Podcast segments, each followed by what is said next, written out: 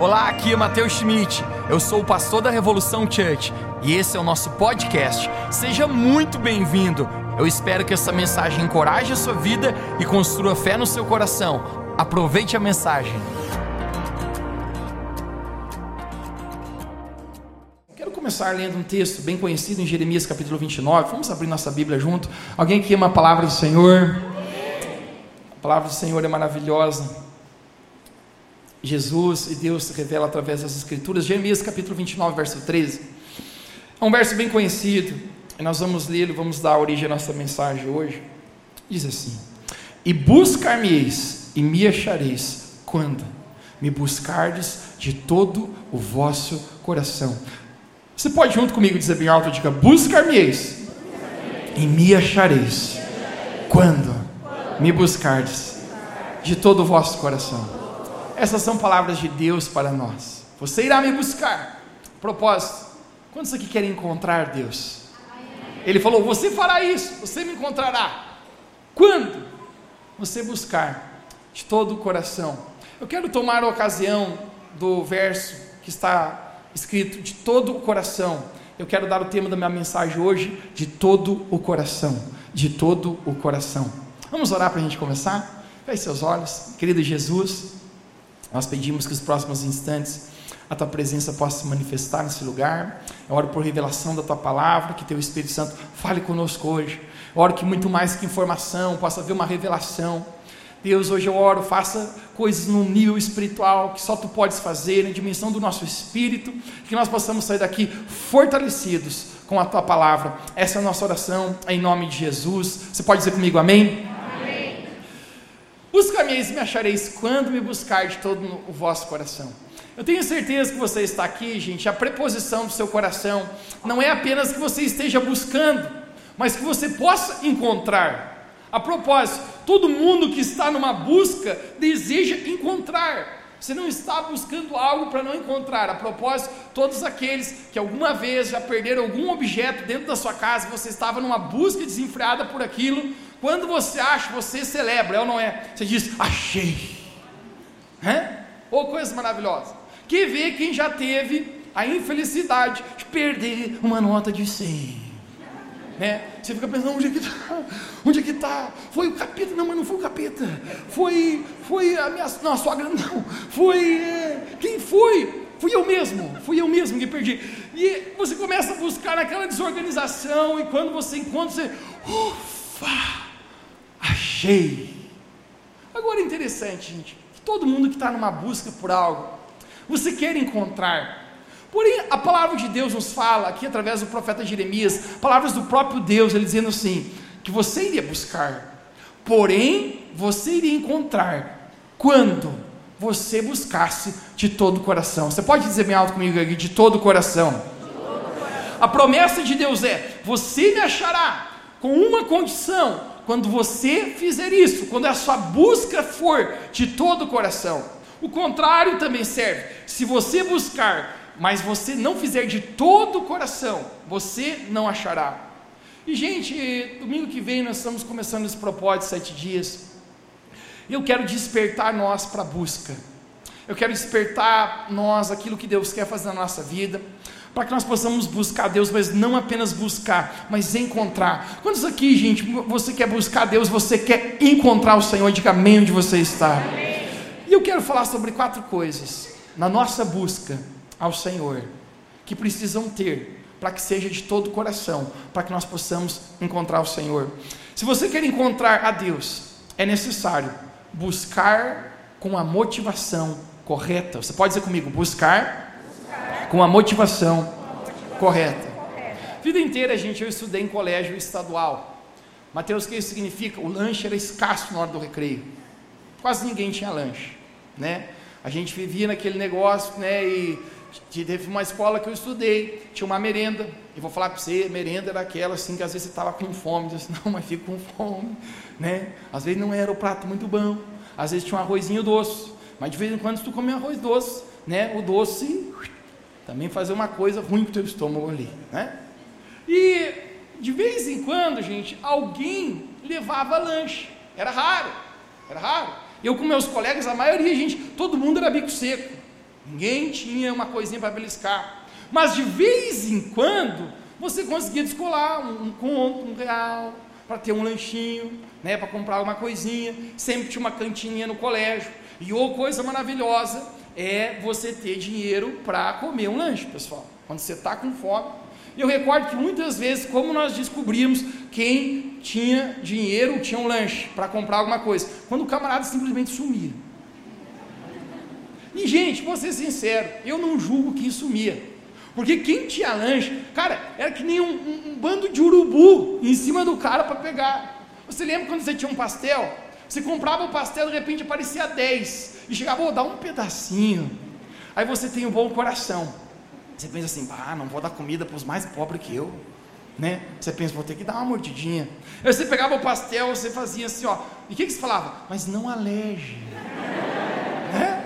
Você ficava assim, ó, até pega um pedacinho, mas não dê uma bocada que vai matar metade do meu pastel. Por que, que você dava um, um pedaço para um, um para outro, um para outro? No final, meu irmão, você é o que menos comia.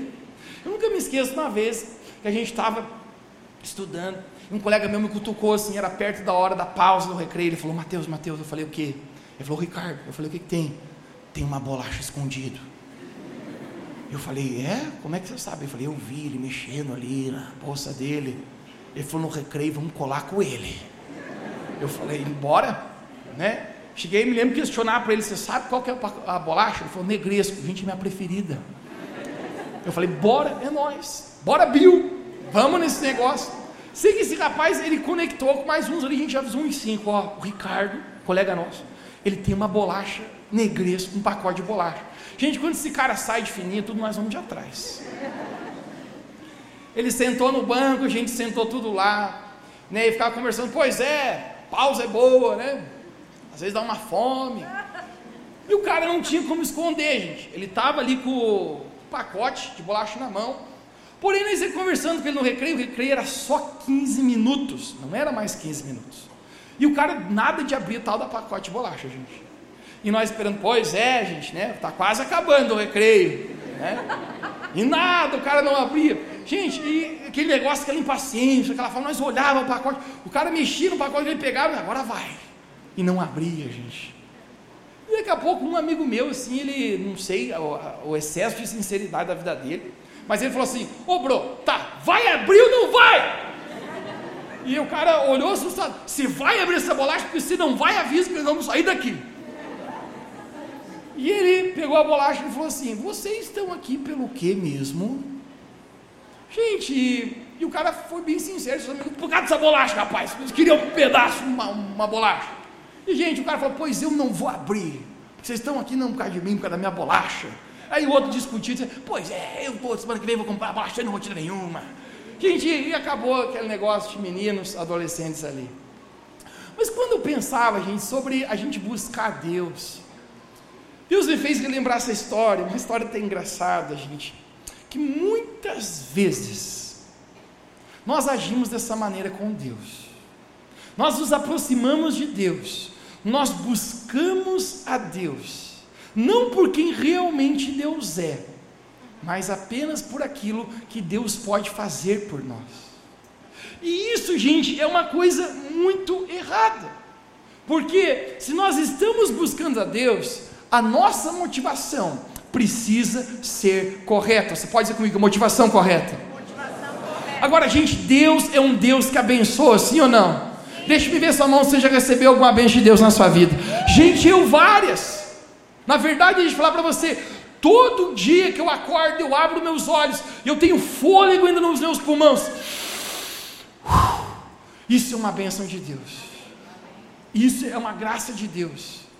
Mas deixa eu falar para você, a razão pelo qual eu e você buscamos a Deus, gente, por mais que Deus é um abençoador, a palavra de Deus mesmo fala, Deus é recompensador daqueles que o buscam, mas a nossa motivação não pode ser, não pode estar em apenas buscar a Deus por aquilo que Ele pode fazer por nós, a não ser quem realmente Deus é.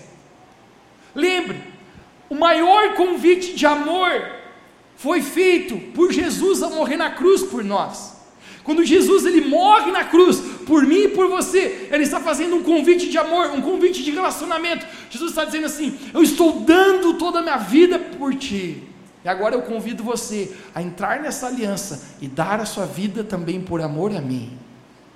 E nesse momento, gente, eu descubro que o único fato que eu deveria buscar a Deus, que eu deveria me aproximar de Deus, não é por aquilo que Deus pode fazer na minha vida, glória a Deus por aquilo que Ele faz, mas é simplesmente responder ao incrível amor que Ele já tem por mim. Motivação correta ao buscar a Deus. É tão interessante no livro de Êxodo, certo momento, a Bíblia fala que Deus estava naquele deserto junto com o povo, e todos estão em busca da terra prometida, eles estão caminhando, eles foram liber, libertos da escravidão do Egito e estão indo para uma terra prometida que Deus havia prometido, porque Deus é um Deus de promessas e as promessas de Deus não falham, nós cremos nisso, você pode dizer amém? Amém. Mas a Bíblia fala, gente, que o povo decepcionou Deus demais aborreceu Deus. Deixa eu falar para você, gente: Deus também se aborrece. Deus também se entristece. Não significa que Deus para de te amar. Nem um instante da sua vida, Deus parará de te amar. Mateus, eu posso conseguir fazer Deus parar de me amar? Não, você irá fracassar. Mas deixa eu falar algo para você: você é capaz de aborrecer a Deus. Eu sou capaz de entristecer a Deus. E aquele povo, da nação de Israel, saindo do Egito, eles entristeceram tanto a Deus, que Deus falou para Moisés, era o líder que estava dirigindo aquela nação. Ele chama Moisés para canto, ele fez Moisés, eu preciso estar à conversa contigo. Moisés, hashtag, todo saco cheio, me entristeceram demais. Cara, foi além do limite. Eu sou fiel, eu vou mandar um anjo na frente de todo o povo, tudo o que vocês precisarem é só estralar o dedo que o anjo vai dar para vocês. Vocês precisam de comida? Tem. Vocês precisam de roupa? Tem. Vocês precisam de aquecedor? Tem. Vocês precisam de alguma coisa? Tem. É só estralar o dedo. O anjo irá na frente de vocês. Mas Deus fala: Mas a minha presença não irá mais. Gente, eu, quando eu fico pensando nesse diálogo que Deus está tendo com Moisés, eu até penso que em algum momento Moisés poderia estar dizendo só, fechou. Está tudo 100% garantido, né? Não vamos perder nada, não vamos perder os auxílios, né? Vai ter auxílio, comida, moradia, saúde. Deus fala, vai ter todos os auxílios. Então, fechou, Deus, pode ir, manda o anjo. Gente, mas ele falar para você, para Moisés, não. Eu quero mostrar para você a resposta que Moisés dá em Êxodo capítulo 33, no verso 15. É lindo que Moisés fala para Deus, porque nesse momento Moisés ele olha para Deus e diz assim: Então Moisés lhe diz: Se tu mesmo não fores conosco, não nos faça subir daqui. Sabe o que Moisés está dizendo? Deus, bacana a provisão, mas eu não estou em busca apenas das tuas mãos, eu estou em busca da tua face. Eu não, meu interesse de estar aqui te buscando, Deus, não é apenas por aquilo que o Senhor pode fazer, mas é por quem tu és. Deus, eu amo a tua presença. E quando Deus olha Moisés argumentando com isso, gente, eu acho que isso encanta, porque a palavra de Deus fala que Deus achou graça nos olhos de Moisés. Porque é uma pessoa, gente, que está buscando a Deus com a motivação correta, não por aquilo que Deus pode fazer, mas por quem realmente Deus é. Deus encontra graça no, na vida dessa pessoa. Uau, que incrível a vida de Moisés sobre isso. Agora, pessoas, gente, que se aproximam de Deus apenas por interesse, não é algo novo. Não é algo novo. Isso já vem de muito tempo. Isso aí, hashtag, é da classe, é da índole é do tipinho. E eu vou falar para você, todos nós, gente, aqui, ninguém gosta de uma pessoa que se aproxima da gente com segundos interesses, sim ou não? Conhecido isso como gente interesseira. Você acha que com Deus é como? Não é novo. Você sabia que quando Jesus estava na terra, em carne e osso, a, a, a propósito, a Bíblia fala, o Verbo estava com Deus o Verbo era Deus, João capítulo 1, mas o Verbo se fez carne e ele habitou entre nós. Jesus veio há mais de dois mil anos atrás, enviado por Deus a esse mundo para morrer naquela cruz em nosso lugar. Quantos creem que Jesus nos amou e morreu por nós? Amém? Amém. Mas a morte não conseguiu detê-lo. E ao terceiro dia ele ressuscitou, trazendo um caminho de reconciliação para a minha vida e para a tua vida diante de Deus Pai.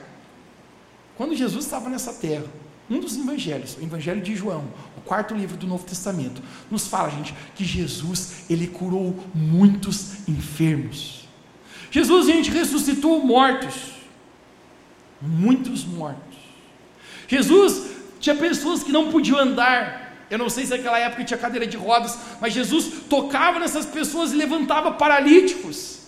Jesus muitas vezes se encontrou com cegos, cegos de nascença, pessoas que nunca tinham visto, e naquele instante os olhos eram abertos.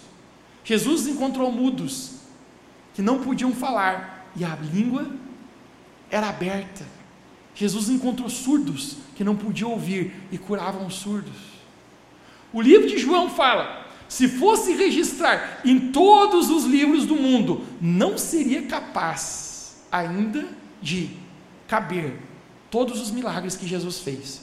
Obviamente, quando João fala isso, eu acredito que ele está falando a respeito dos livros daquela época. Aquela época nós não estávamos no período industrial, então não tem essa grande escala de multiplicar livros, mas naquela época ele está dizendo: se pegasse todos os livros que existem no nosso mundo hoje presente, não consegue registrar de tanto milagre que Jesus fez. Quando Jesus estava pronto a ser crucificado, Jesus ele passou por um julgamento. Você lembra da história? Ele estava perante Pôncio Pilatos. Pilatos é governador daquela época, então ele está perante Jesus e Pilatos diz: Eu tenho autoridade para te largar ou te julgar. Quem é você? Jesus não responde. Jesus está mudo, como um cordeiro mudo. Por quê? Porque ele estava ali tomando nosso lugar. Mas na ocasião, existia uma tradição dos judeus e dos romanos, o qual eles sempre lançavam e liberavam um prisioneiro. Aquele que a multidão pedia, eles liberavam. Nesse momento encontra-se um homem revolto, estrupador e assassino chamado Barrabás. E por outro lado, Jesus, conhecido como rei dos judeus. E nesse momento, Pilatos, ele declara uma sentença. Ele olha para a multidão, ele olha para o povo, ele olha para os vaqueiros e ele diz: Gente, quem vocês querem que eu soltem? Jesus ou Barrabás? Você pode dizer bem alto comigo que dia Jesus? Ou Barrabás? Gente, eu acho que pelo número de milagres que Jesus fez, Jesus vai ter muito voto. Não perde essa eleição.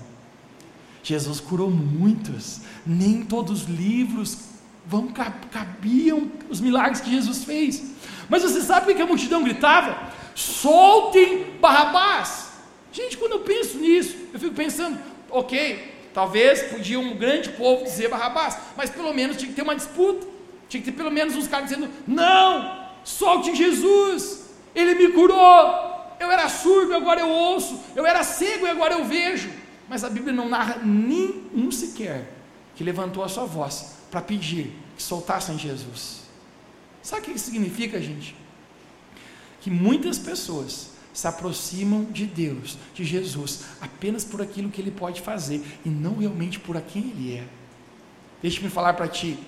Necessidades supridas não mantém ninguém num relacionamento com Deus, mas um relacionamento verdadeiro de amor é capaz de conduzir você até o final da sua jornada com Deus. Aproximar-se de Deus apenas para isso é um grande erro, porque você perderá a melhor parte. Você pode talvez até usufruir de benefícios de Deus. Mas como Moisés falou, Deus, tudo que você pode fazer na minha vida não se compara à tua presença em mim. Pessoas que estavam só para as necessidades. Quando começamos essa igreja, não havíamos começado essa igreja, era apenas um projeto social. Nós ajudávamos muitas pessoas carentes. E como Wagner mesmo compartilhou aqui, éramos bem pequenininhos, tinham média 20, 25 pessoas, e reunimos num bairro pobre, e um dia eu tive uma ideia, eu falei, gente, vamos fazer a noite da cesta básica? E todo mundo falou, vamos. Então, bora lá. Pedimos várias cestas básicas para as pessoas, né? Muitos nos ajudaram e anunciei no bairro, gente, quinta-feira à noite, vai ter a noite da cesta básica, vai ter um, um cultão abençoado, e depois nós vamos dar cesta básica para o povo. Gente, eu nunca vi tanta gente na minha vida. Parece que passou sabão naquele bairro, a galera vinha patinando direto para a reunião, né? O cara vinha assim, né? Não queria, mas ia do mesmo jeito. Gente, eu, eu recordo, né? Nós ajudando aquelas pessoas, né? Fizemos a reunião, oramos, compartilhamos a palavra de Deus. Porque ele fala para você, a maior necessidade do ser humano, gente, não é física, a maior necessidade do ser humano é espiritual. Jesus falou: quem beber dessa água tornará a ter sede, mas quem beber da água que eu lhe der nunca mais tornará a ter sede. Falou para a mulher samaritana em João capítulo 4. Compartilhamos uma palavra. E tinha acabado já a reunião, demos cestas básicas para muitas e muitas pessoas. E quando está quase encerrando, a gente assim, quase a gente estava fechando o lugar, era um colégio frio que a gente fazia a reunião. Apareceu uma mulher lá. E ela falou: Você é o pastor? Eu falei: Não sei. E dela falou: Não, mas falaram que é você. Eu, então pode ser. E ela falou assim: Ó, oh, pastor, eu queria muito uma cesta básica. Eu peguei e chamei um dos meninos falei: Ô, oh, traz uma cesta básica para ela. Ele falou assim: Ó, oh, pastor, Mateus não tem. Acabou tudo. Tudo. Até o, os pó que cai da cesta básica, o povo levou. E eu falei: Não, mas não, não tem uma. Ele falou: Não tem, não tem o que fazer. Eu chamei ela falei: Ó, moça, infelizmente, acabou e a gente não tem mais para dar. Né? E a gente deu tudo que tinha. Ela falou, mas por favor, arrume uma cesta básica para mim. Eu falei, ó, eu queria. A gente deu para todo mundo. Daria para você também. Mas não tem. E essa mulher, a gente falou só, por favor, me dê uma cesta básica. Eu prometo que se você me der, quinta-feira que vem na outra reunião, eu vou estar aqui. Eu falei, moça, não, não é por você estar aqui ou não estar, mas é porque não tem mais. E ela, gente, ela ficou de joelho, falou, por favor, me dê. Eu falei, se levanta, pelo amor de Deus, mulher. Eu falei pro cara, peguei um dinheiro na minha carteira, falei, cara, vai lá no mercado, ainda era umas nove e meia da noite, vê se tu consegue comprar uma cesta básica para ela e para a gente dar. O cara foi correndo lá, conseguiu pegar o mercado aberto, voltou, e ela falou assim, ó, pastor, eu lhe prometo que quinta-feira que vem eu vou estar tá aqui. Eu falei, que Deus te abençoe, isso é uma, uma conclusão tua com Deus. Gente, dê a cesta básica para ela, falei, Deus abençoe. Gente, fui, fui embora, né? Glória a Deus por isso. Na outra quinta-feira, eu estou dirigindo para o lugar, estou pensando comigo, quem será que vai na reunião e quem não vai? Por exemplo, uma coisa de igreja pequena, né? Hoje nós somos tantos que você, né, às vezes nem conhece todo mundo, você nem consegue ver todo mundo. Mas quando a igreja é bem pequenininha, você sabe até quem faltou, é ou não é? Eu ficava pensando, quem vai hoje? Tomara que ninguém falte, porque se faltar dois, já faltou a metade da igreja. Né? Se faltar três, meu irmão, já, já deslocou o negócio, né? E aí, gente, eu pensei assim, ó, não sei quem vai, mas uma coisa eu tenho certeza: a mulher da cesta básica vai. Eu falei, não pode que a cara de pau seja tremenda. Eu pensei, ela prometeu, ela, ela se ajoelhou, ela disse, se desse a cesta básica, ela estaria ali. Eu pensei, essa mulher pelo menos é garantido. O resto já não sei, mas essa vai. Gente, adivinha? Não foi. E eu ficava pensando comigo assim: meu Deus, cara, meu Deus. Ela prometia, era para Deus. Gente, sabe que eu descobri? Que você buscar Deus apenas por uma necessidade, por interesse, você pode abandoná-lo em algum momento. Você pode apenas pegar essa bênção e abandonar o Senhor da bênção. Sabe por quê? Em Lucas capítulo 5, quando Jesus chama Pedro na praia, quem lembra? Jesus encontrando Pedro na praia. Você sabe qual foi o momento que Jesus convidou Pedro para segui-lo? Foi um momento depois que ele viveu uma pesca maravilhosa. Você conhece a história? Recentemente eu preguei para você. Pedro tem uma pesca tão grande, ele não tinha pescado nada, mas ele pesca muito. Depois Jesus pede para ele lançar as redes de novo. E depois que ele pesca muito peixe, Jesus olha para ele: Pedro, eu vou fazer de você um pescador de homens. Vem e me segue. A Bíblia fala, sabe sobre o quê? Que Pedro largou todos os peixes, todas as redes e seguiu Jesus. Pergunta que eu vou fazer para você: por que, que Jesus não chama Pedro antes de ele pescar muito peixe? Hashtag antes de Pedro ficar rico de peixe. Sabe por quê, gente? Porque se Jesus chama Pedro antes da grande pesca, em algum momento, poderia pintar uma outra oportunidade e Pedro poderia deixar Jesus. Mas quando Jesus chama Pedro, depois de uma grande pesca, de um grande conquista na vida de Pedro, e Pedro larga tudo, em outras palavras, Jesus está declarando assim: Pedro, você vai estar comigo, não é por interesse, porque eu posso fazer na sua vida, mas é porque realmente você quer me buscar. Amém. E dessa mesma maneira, irmãos, se nós queremos encontrar Deus, nós precisamos ter uma motivação correta ao buscá-lo. Alguém pode dizer amém aqui bem alto nessa noite? Amém. Porque o que muda a sua vida não é o que Deus te dá. Eu sei que você ora muito, Deus me dê isso, Deus faça isso, Deus o meu coração, Deus eu estou me sentindo assim. Mas deixa eu falar para você: o que muda a sua vida não é o que Deus te dá, mas é o que você dá para Deus. É aquilo que você entrega para Ele. Necessidades supridas não mantém ninguém na caminhada, mas um relacionamento de amor quando você busca a Deus por quem Ele é. Deixe-me falar para você: esse é o momento que você começa a encontrar a Deus. E eu creio, gente, que nós vamos encontrar Deus. Quem pode dizer um amém aí? Amém. A segunda coisa, se você quer encontrar a Deus, é necessário buscar a Deus com fome e sede. Você pode dizer comigo, diga buscar a Deus, buscar a Deus. com fome, fome e com sede. sede. Não natural, natural que você está sentindo agora mas espiritual. Davi, no Salmo 42, ele dizia: Como a corça suspira pelas águas, por ti, ó Deus, a minha alma clama, eu tenho sede do Deus vivo. Quando eu me porei perante a face de Deus e contemplarei a sua formosura.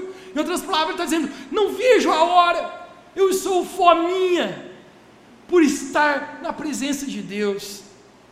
Deixa-me perguntar para você: como está a tua fome e a tua sede por Deus? Muitas vezes, gente, na nossa jornada, existem coisas que roubam a nossa fome verdadeira pela presença de Jesus.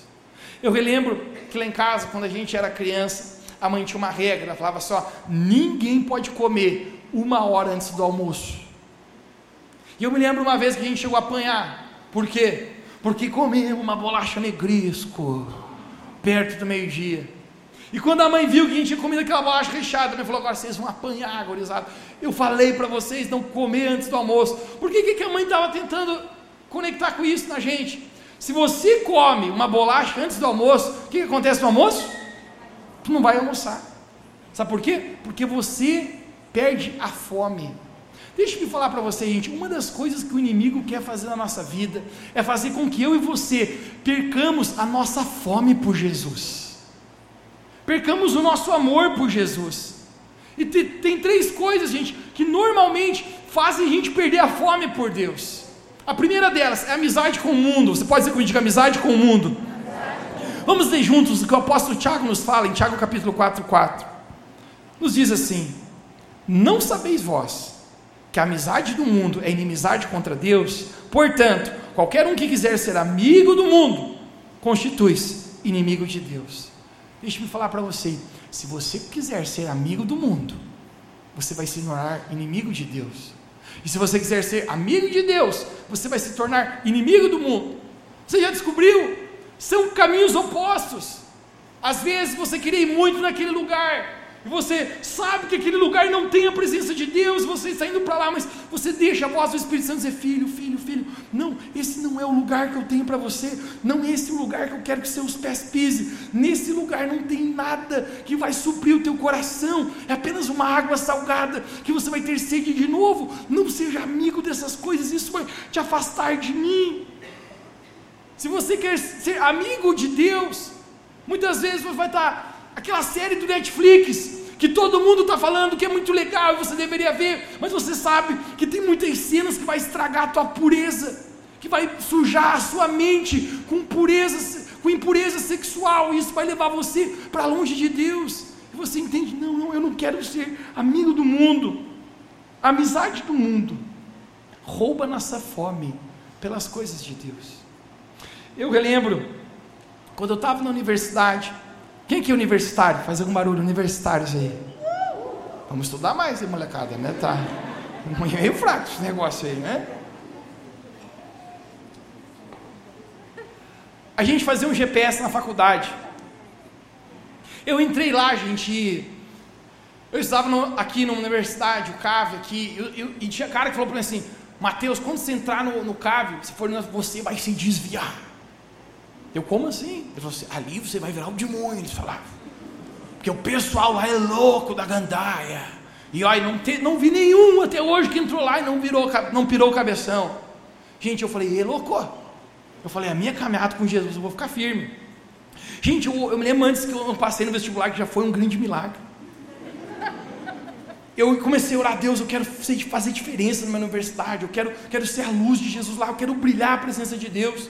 No primeiro semestre que entrei, gente, nós já desafiamos, vamos abrir um grupo de GPS aqui dentro da universidade, vamos falar de Jesus, né? Quando eu cheguei lá, um cara falou, Mateus, já tem um. Eu falei, então bora lá, vamos lá. Cheguei lá, gente, a reunião era tão fria espiritualmente, mais fria que picolé, né? Todo mundo triste, uns quatro ali, assim, é, Negócio é ninguém se desviar, já tá bom. Ninguém aqui ser tragado pelo chifredão, né? E eu falei, não, gente, vamos brilhar a luz de Jesus, vamos pregar Jesus para os nossos colegas. Gente, começamos a fazer o GPS. Eu recordo, minha, minha, minha sala tinha 50 alunos, cara. Apenas três eu não vi com os meus olhos aceitar Jesus. Pregava sobre Jesus, falava sobre Jesus. Porque o Evangelho de Deus é o poder para a salvação. E aí, gente, eu me lembro que convidava o pessoal, fazia na sala maior que tinha, e eu queria muito uma, uma mulher que pudesse conectar com as meninas da universidade. Né? Eu até chegava na mulherada ali, vamos no GPS, né? E elas falavam, vamos, eu falei, então vamos lá, é nós. Mas a rapaziada era mais fácil conectar para levar para o GPS. Eu pensei, cara, tinha que ter uma mulher de Deus para ajudar a levar essas mulheres para o GPS. E no outro semestre, pessoal, entrou uma, uma outra menina né, que ela era de outra cidade, e ela era, era filha também de pastor, olha só, filha de pastor. Mas bem dizia o David Wilson: Deus não tem netos, Deus tem apenas filhos. Olhe para alguém perto de você e diga: Deus não tem netos, só filhos. Eu pensei assim: essa menina é filha de pastor, essa menina deve ser o fogo do reteté. Essa menina deve ser cheia do Espírito, ela vai chegar a ajudar, convidar as mulheres do cave louca. E vamos levar tudo pro GPS. Eu falei com ela assim, eu falei, quando eu conheci ela, eu falei, você que é não sei quem, que é filha do pastor, ela falou, é. Eu falei, graças a Deus eu estava orando por você, mas não é para casar com você. É só que precisasse ter uma mulher de Deus aqui, para ajudar nós aqui, para convidar as meninas. Ela falou, ah, que legal, Mateus, legal, legal. Eu falei, ó, acontece o GPS na sala 201, sempre esse dia, ó, me ajuda a convidar as meninas. A gente passando de sala em sala convidando. E ela falou, beleza. Gente, outra semana teve o tal do GPS, ela não foi. Pensei assim, aconteceu alguma coisa, né? Alguma coisinha. Acontece. Ainda mais mulher. Mulher tem os dias das mulheres. Né? Pô, aconteceu qualquer coisa, né? Passou outra semana, ela não foi de novo. E eu pensei assim, não, às vezes uma prova muito pesada, teve que estudar, né? Passou outra semana, não foi de novo. Eu pensei, tem alguma coisa errada com essa criatura. Estou só aqui pelejando. Gente, e aí, tá, dia eu saio do, do, da aula, estou passando, tinha um bar universitário, o povo pegava fogo lá no negócio, e quando eu estou passando lá, eu estou caminhando aqui, cumprimentando os que eu conhecia, daqui a pouco eu vi ela entortando o caneco no bar, pá, pá, pá, pá. Eu olhei para ela assim e falei, vou explicar por que você não vai para o GPS, filha. Porque deixa eu falar para vocês, se você for amigo do mundo, vai perder a tua fome pelas coisas de Deus. E quantas vezes nós estamos deixando o inimigo roubar a nossa fome? Quando Deus ele quer realmente dar no nosso coração, gente, a verdadeira água. Outra coisa que tira a nossa fome por Deus é o pecado. Você pode dizer comigo, diga o pecado. pecado. Billy Graham mesmo dizia: a palavra de Deus entra na nossa vida e o apetite pelo pecado vai embora. Mas o pecado entra na nossa vida e o apetite pela palavra de Deus vai embora. Sabe qual é o problema do pecado, gente? Não é em si a causa do pecado, mas é para onde o pecado te leva. Você lembra em Gênesis, quando Adão e Eva eles pecam contra Deus, eles comem da árvore do conhecimento do bem e do mal. Naquele momento, quando Deus vai ao jardim, qual é a pergunta de Deus para eles? Não é o que, que você fez, Adão e Eva? Por que, que vocês pecaram? Sabe qual é a pergunta de Deus? É aonde vocês estão?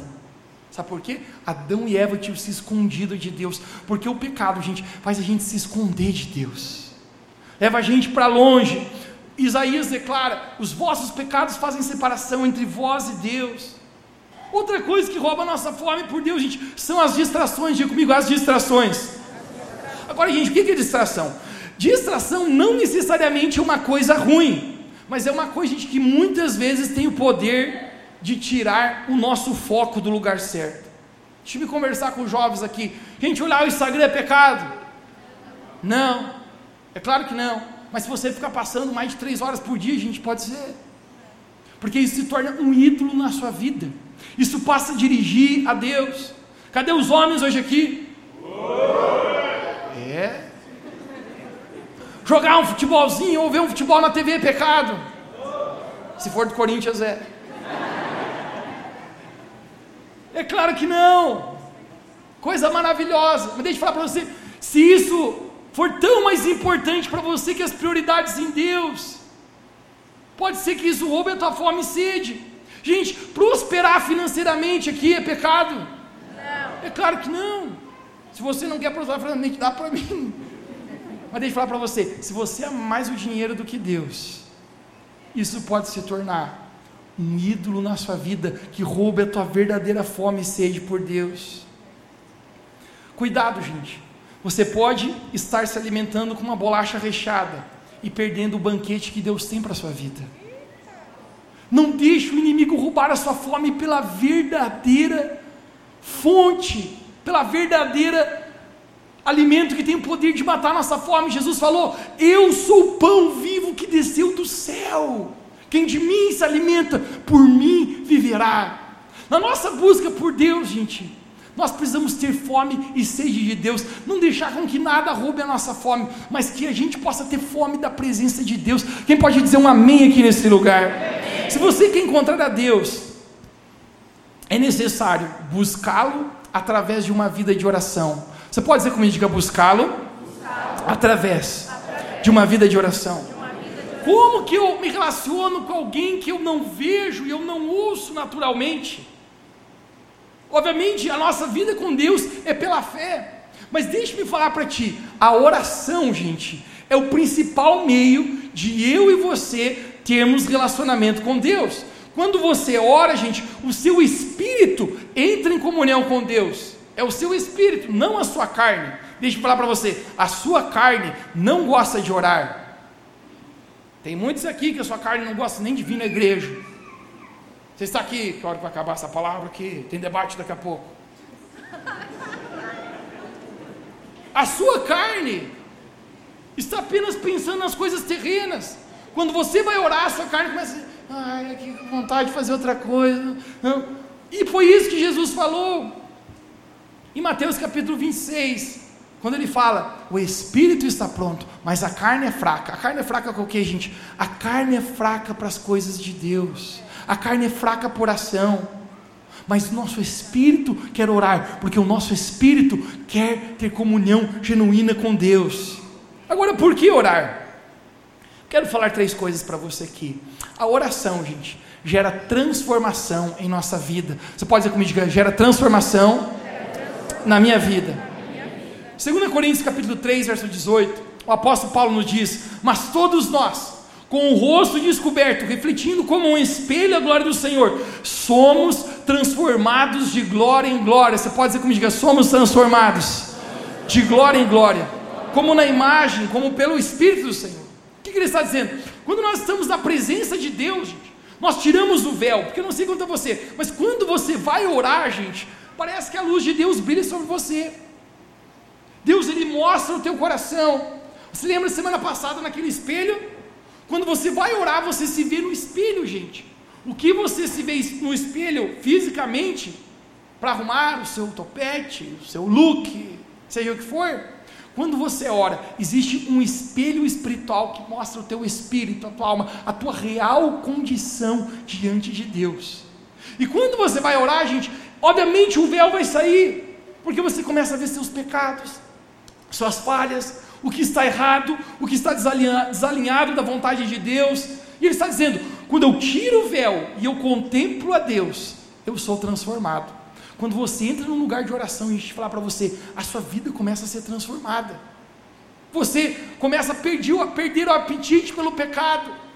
Aqueles lugares que talvez você gostava de ir antes, que não tinha a presença de Deus, Ore apenas para você ver, você verá aquilo que o apóstolo Paulo fala em Filipenses capítulo 3. Aquilo que para mim antes era lucro se tornou perda, porque agora a presença do Espírito Santo é maior na minha vida.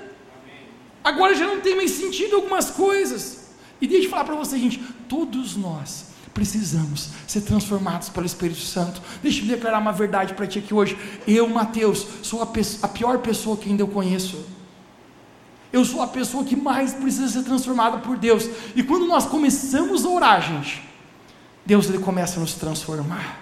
A palavra de Deus fala que Ele começou uma boa obra na nossa vida e Ele é fiel para completar. Quem pode dizer amém? amém? Quando você está orando, gente, a obra de Deus, aquilo que Ele prometeu que faria em você, Deus Ele começa a fazer. A segunda coisa que acontece quando você ora, a oração gera um ambiente de manifestação do poder e da presença de Deus. Gente, quem aqui quer experimentar o sobrenatural de Deus na sua vida? A gente não está aqui na igreja, gente, só para ficar assim, é, a música foi bonita, a palavra foi engraçada. Não, a gente quer experimentar um nível real de manifestação de Deus. Agora deixa eu falar para você: sempre quando você vê um ambiente sobrenatural, você vê a presença da oração. Quando a gente vai para o livro de Atos, Atos capítulo 2, quando o Espírito Santo vem ao mundo, Estavam 120 orando no cenáculo, no mesmo lugar. Quando os 120 estão orando, o que acontece? Pum, o Espírito Santo cai. Atos capítulo 9, está lá Pedro e Cornélio. Cornélio era um bom homem que lhe orava e dava esmola aos pobres. Pedro vai num terraço também para orar. E quando ele vai orar, Deus dá uma visão para Pedro. E fala: Pedro, lá na casa está um homem chamado Cornélio. Ele é gentil. Aquele momento o evangelho havia sido pregado apenas para os gentios. Perdão, apenas para os judeus. Mas Cornélio era gentil e Pedro está tendo uma visão. Vai lá e pregue para Cornélio também. Por quê? A Bíblia nos fala aqui, em Atos capítulo 10, verso 4, as suas orações e as suas esmolas subiram ao céu. Quando existe oração, gente, existe um ambiente de manifestação da presença de Deus. Você lembra Paulo e Ananias, Atos capítulo 9?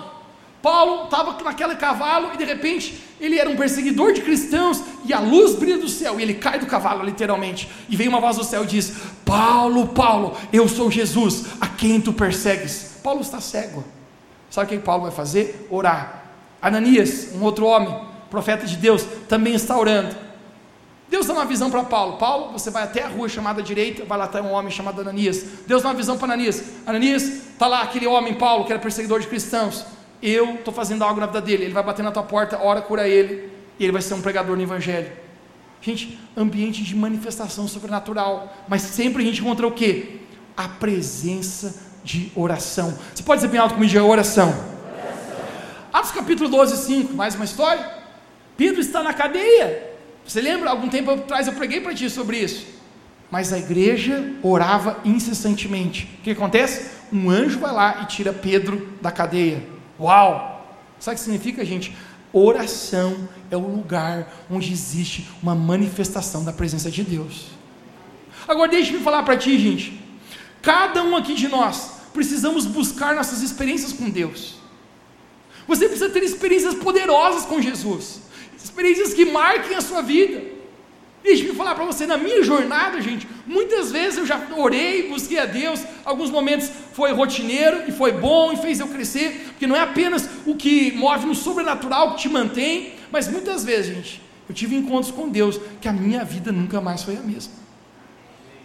Quando nós entramos num lugar de oração, gente, deixa eu falar para você, a presença de Deus sobrenatural começa a ser liberada sobre a nossa vida. A oração gera um ambiente de intimidade com Deus. Jesus, gente, ele orava. Lucas capítulo 5, 16 fala: Todavia, Jesus procurava manter-se afastado em lugares solitários. Diga bem alto comigo, diga lugares solitários. Onde ficava orando. Todos nós, gente, precisamos em lugares onde apenas está a gente e ali orar, se encontrar com Deus.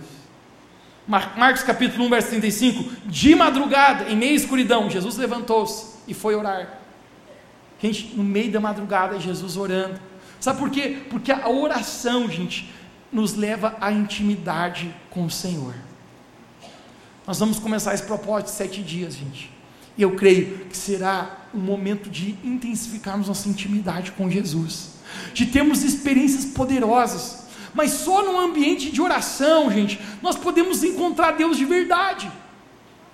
Quando nós oramos de fato, existe ali uma preparação, gente, para que a gente busque de todo o coração. Quem está comigo aqui diz amém. amém. Eu quero encerrar falando sobre se você quer encontrar a Deus, é necessário buscar a Deus através da leitura da palavra. Você pode dizer comigo, diga através, através. da leitura da palavra.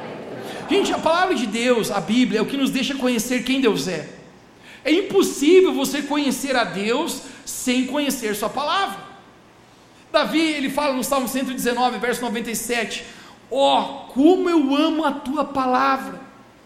Verso 105: Lâmpada para os meus pés é tua palavra e luz para o meu caminho. Verso 106 ele diz: Eu jurei e eu e eu cumprirei, que eu guardarei os teus juízos. Gente, por que ler a palavra de Deus? Porque quando eu e você estamos lendo a palavra de Deus, gente, a palavra de Deus, ela renova a nossa mente.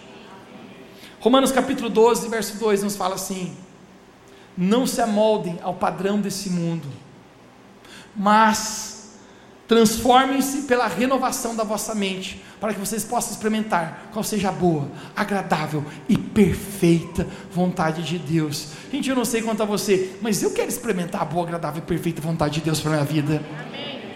Ele está dizendo: não se amolde então, não fique parecido com o mundo, não fique parecido com os valores do mundo, mas se amolde com o que? Com a palavra de Deus. Porque se você tiver amoldado com a palavra de Deus, você vai experimentar uma boa, agradável e perfeita vontade que Deus tem para a sua vida. A palavra de Deus, gente, renova a nossa mente.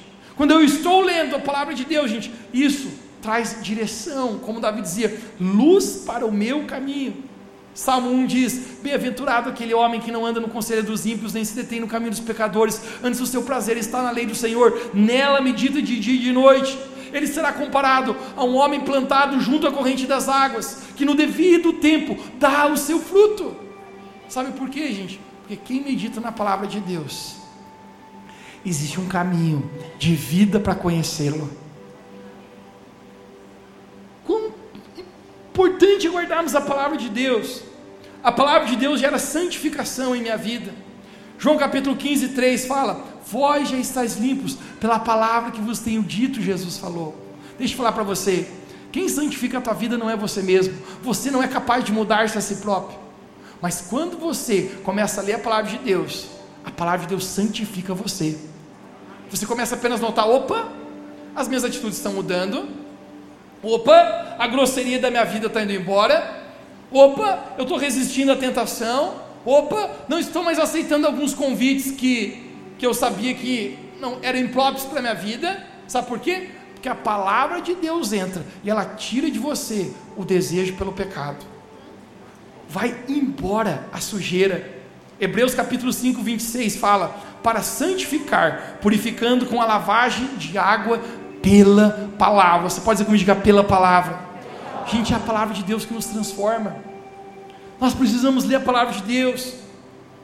E eu encerro falando isso a palavra de Deus gera conhecimento em minha vida. Em Oséias capítulo 4, verso 6, Deus faz um desabafo. Quem aqui já fez um desabafo? Um desabafo. E Deus ele diz em Oséias 4, 4 6, ele diz assim: O meu povo foi destruído porque lhe falta conhecimento. Uma vez que vocês rejeitaram o conhecimento, eu também os rejeito como meus sacerdotes. Deus está dizendo: já que vocês não querem, então também não vou querer. Uma vez que vocês ignoraram a lei de Deus, ou seja, a palavra de Deus, eu também ignorarei os seus filhos. Gente, destruição em nossa vida vem pela falta de conhecimento dos princípios de Deus. Quando você aplica a palavra de Deus na sua vida, você vai bem e você prospera. Obrigado pelo seu amém. Recentemente, eu terminei de dar uma aula da nossa escola que nós temos aqui na igreja. E quando acabou, um homem falou: Pastor, posso falar contigo? Ele falou: Claro. Ele falou assim: Olha, eu só queria agradecer pela aula. A gente está falando sobre relacionamentos saudáveis. Relacionamentos saudáveis era o título da aula. Ele falou: Se eu tivesse conhecimento desses princípios, dessas coisas antes, a minha vida hoje estaria muito diferente. Ele falou: Eu não teria chego desse modo aqui onde eu estou. Sabe por quê, gente? Porque a falta de conhecimento dos princípios da palavra de Deus faz a gente ser destruído pelo inimigo em muitas áreas da nossa vida. Quantas pessoas a gente ouve se, se dando mal? Sabe por quê? Porque não tem conhecimento. E às vezes a gente fala para você, não é má intenção, mas é má vontade. Não é que você é um cara ruim do capeta. Sabe o que é? Você não buscou conhecer a palavra de Deus. E aí, a falta de conhecimento, gente, faz com que você seja destruído. Deixa me falar algo tão poderoso para você hoje, gente. É nossa responsabilidade conhecer a palavra de Deus. Eu quero profetizar, gente. Domingo que vem eu vou fazer um desafio para nossa igreja em relação de leitura da palavra de Deus. Nós passamos a amar a palavra de Deus assim como Davi dizia: Eu amo a tua palavra que nos falta, querido, muitas vezes não é não é acesso às coisas, cara, sabe o que é? É fome e valorizar as coisas de Deus. A gente vive num mundo, gente, tão simples que tem a Bíblia para ler a hora que quiser. Eu encerro a minha mensagem contando uma história para você. Há cinco anos atrás eu, eu conheci um homem nos Estados Unidos. Eu me hospedei na casa dele. Ele é um homem muito rico, um empresário muito rico. E daqueles assim que você se sente muito pobre. Quando eu cheguei na casa dele, gente, a casa dele era tipo um castelo. Ele tinha umas armas lá, ele gostava de dar tiro. Ele falou ia dar um tiro. Eu falei, nem quero. Mas ele era muito rico. E eu falei para ele assim, né? Eu curioso, né? Eu falei para ele: O que que tu faz? Por quê? Vai que eu quero fazer a mesma coisa e fico rico que nem você, né? E ele falou: Ó, oh, eu, eu, tenho várias empresas aqui, Mateus, né? Falando tudo em inglês comigo. I have a lot of business. Eu falei: Of course. Tem muitas empresas aqui. E ele falou assim: Na verdade, isso aqui é uma ocupação que eu tenho. Mas ele falou assim: ó, Deixa eu falar para você qual é o verdadeiro ofício da minha vida. Eu falei: Bora falar. Quero saber o segredo do carvão, da bufunfa, do faz-me rir, do tutu. Ele falou assim: Mateus, o verdadeiro propósito da minha vida. Ele falou assim: Eu sou contrabandista de Bíblia. Eu falei: Não sabia que isso dava dinheiro, cara. Ele falou: Não, não, você não está entendendo. Ele falou: Existem alguns países, Coreia do Norte, alguns lugares da China, que ele falou assim: ó, que é proibido a Bíblia entrar é proibido, expressamente proibido a Bíblia entrar. Ele falou: Eu, como empresário, eu tenho acesso a muitos lugares, e eu vou e eu levo na minha mala, escondido Bíblias, para dar para as pessoas lá. Eu perguntei para ele: Cara, e se te pego? Ele falou: Provavelmente eu vou preso. Eu falei: Faz sentido você ser dono de tudo isso aqui, tentando contrabandear a Bíblia? Você não precisa. E ele falou assim: Cara, uma coisa que eu aprendi que não tem nada que vale mais nesse mundo do que a palavra de Deus. Ele falou: Eu estou pronto. Se me pegarem um dia, levando as Bíblias e dando para as pessoas lá, eu estou pronto. Porque eu sei que não tem nada mais valoroso que a palavra de Deus. Gente, quando ele fala isso para mim, eu estou pensando: Meu Deus, cara, como a gente precisa aprender a valorizar a palavra do Senhor que nós temos acesso. Como nós precisamos, como Davi dizer no Salmo 119: Ó oh, Senhor, eu amo a tua palavra, porque uma busca genuína por Deus, gente, tem a ver com valorizar a palavra do Senhor, por se alimentar da palavra do Senhor. Gente, eu creio que nós vamos buscar de todo o coração, vamos encontrar Jesus. Quem pode dizer um amém bem animado aqui? Hoje eu estou abrindo uma lacuna, gente, de despertamento na sua vida aqui. Para que essa semana você comece a bater no seu coração e dizer: Eu vou para um outro nível de busca. Eu vou para um nível que vai ser de todo o coração. Eu vou para um nível que não apenas vou buscar, não apenas por um interesse, não vou apenas à igreja porque é legal, porque eu saio melhor dali, mas não, porque eu vou responder o amor de Deus na minha vida, porque eu vou responder o propósito de Deus na minha vida. Sabe, essa busca, gente, está começando a crescer em nós. O apóstolo Paulo diz: Nada tenho em minha vida como preciosa a não ser cumprir o propósito para o qual eu fui chamado. Comece a levantar a sua sede, a sua fome, a sua busca, porque domingo que vem, gente, nós vamos entrar como igreja num lugar que nós nunca pisamos antes de busca e fome e sede a Jesus. E eu creio, gente, ao nós orarmos, ao nós jejuarmos, a nós buscarmos a Deus, a manifestação do sobrenatural de Deus vai pegar a nossa vida. Diga para alguém perto de você, te prepare que Ele vai te pegar. Diga para alguém, prepare que Deus vai pegar você. E quando Ele pega, Ele pega de jeito. Eu creio, gente. Semana passada você saiu daqui feliz, feliz. E hoje não você não saia Gente, mas hoje a gente está saindo do nível da necessidade. Não é o que Deus pode fazer por ti, mas é quem você pode buscar por aquele que Ele é. E eu creio, gente, que a gente está entrando nesse nível. Você crê em Revolução Te Diga amém onde você está. Fica de pé comigo para a gente orar. Eu quero apenas mais cinco minutos teus aqui nesse lugar. Mas eu gostaria que você fechasse seus olhos agora aí. E você começasse a buscar a presença do Espírito Santo. Comece a dizer, Jesus eu quero ter fome e sede por ti.